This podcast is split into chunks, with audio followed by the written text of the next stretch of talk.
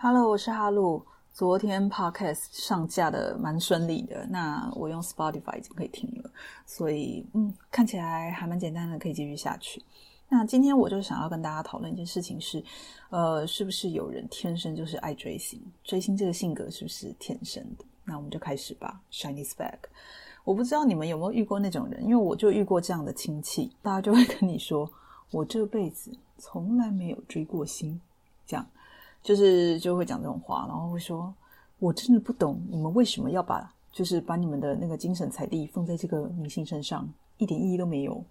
呃，我不知道你们听到这些这些言论的时候，你们会怎么回应啊？反正我每次都在听听就算了，听听就算。可是我也在，就是我就也在想这件事，是不是有人就是天生就是爱追星，有人天生就是就是对这件事免疫这样子，I don't care 这样。可是我一直觉得追星这件事是一个呃，跟普罗大众的兴趣是一样的，它就是一个兴趣。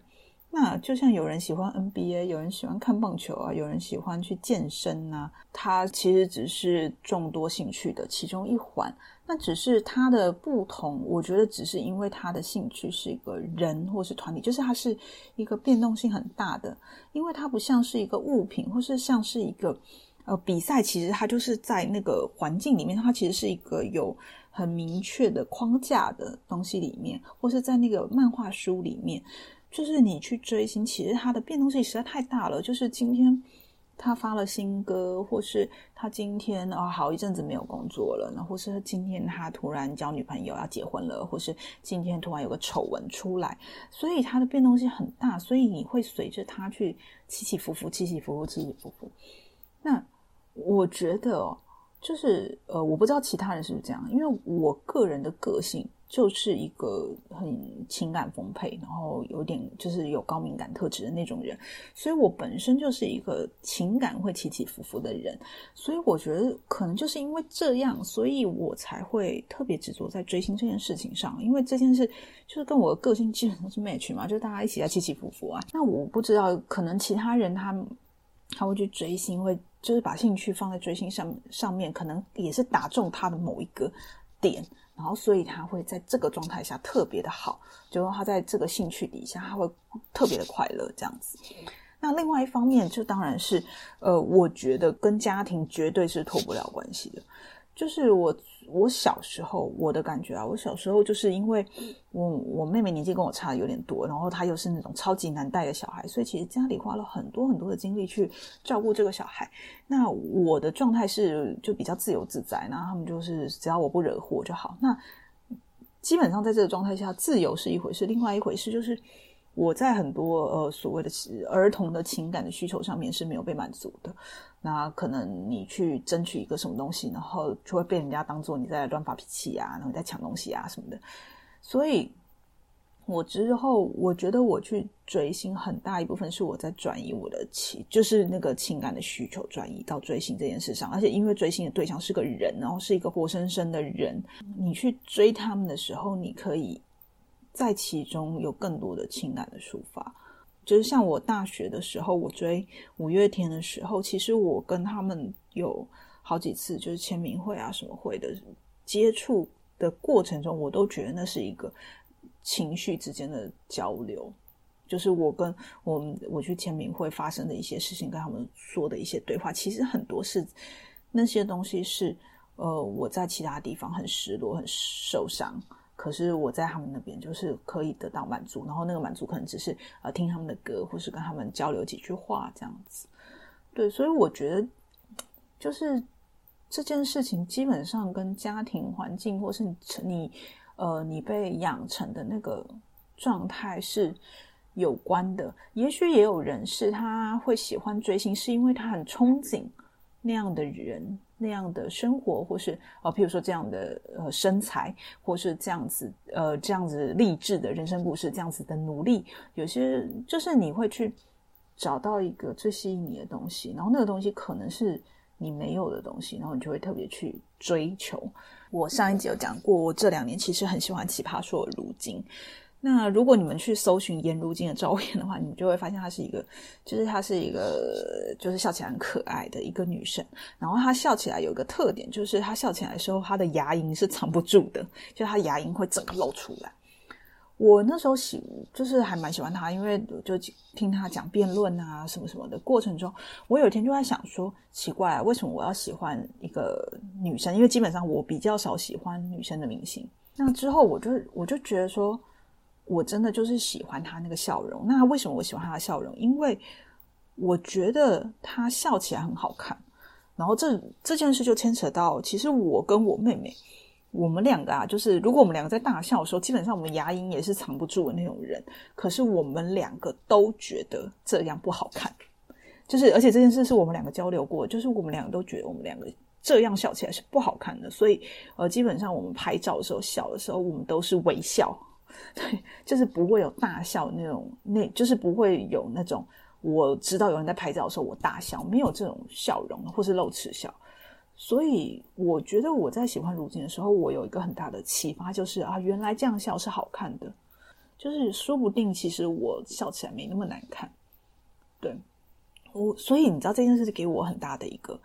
思考，就是。你真的在这些艺人明星，就是你在追星过程中看见，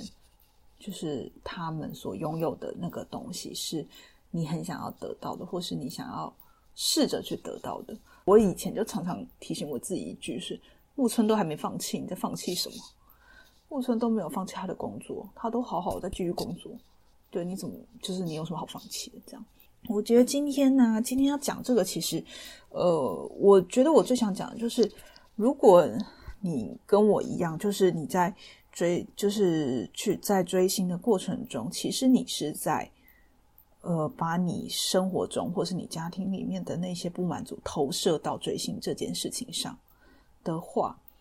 呃，我觉得你可以去想想一件事情，就是那你去追星之后，你有没有变得很快乐？那你是去追星之后，你的一些事情，就是你就得到了满足，就得到快乐。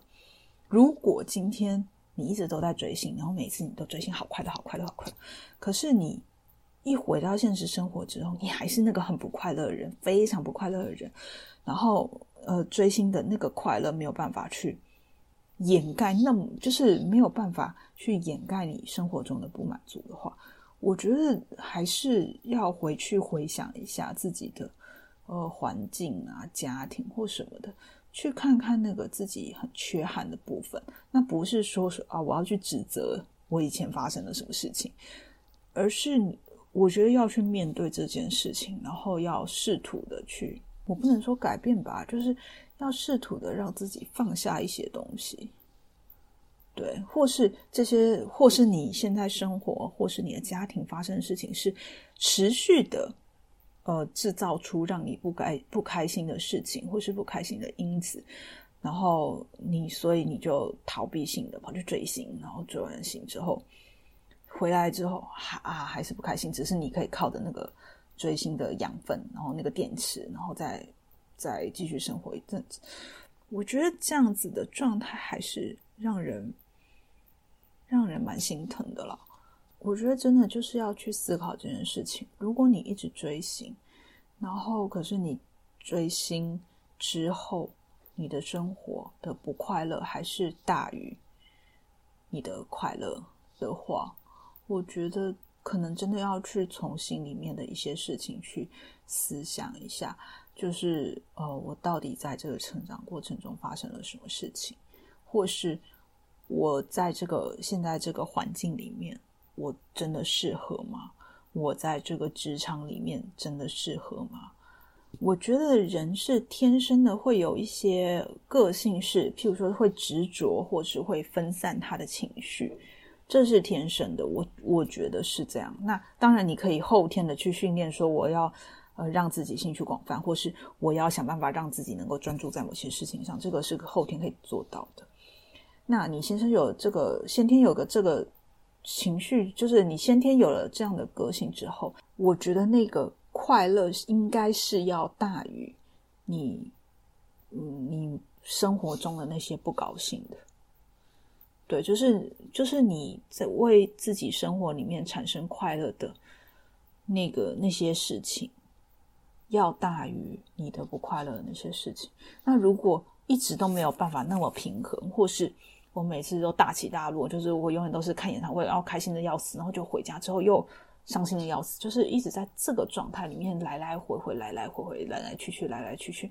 的话，我觉得这不是一个很健康的状态。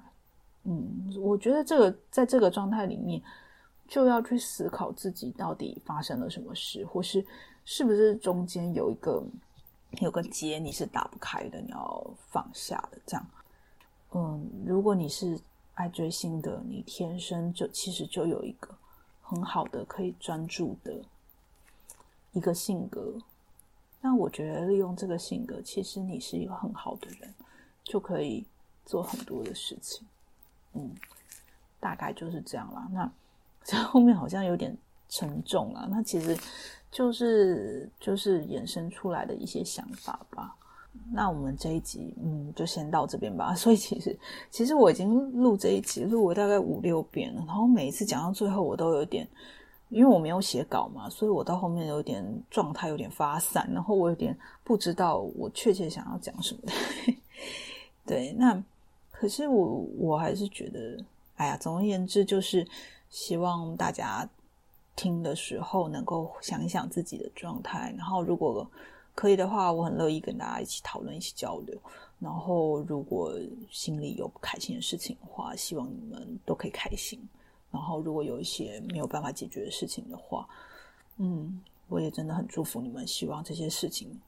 就是有朝一日可以被解决掉。嗯。对啊，希望大家都是开开心心的。那我们今天就到这边喽，Shiny is back。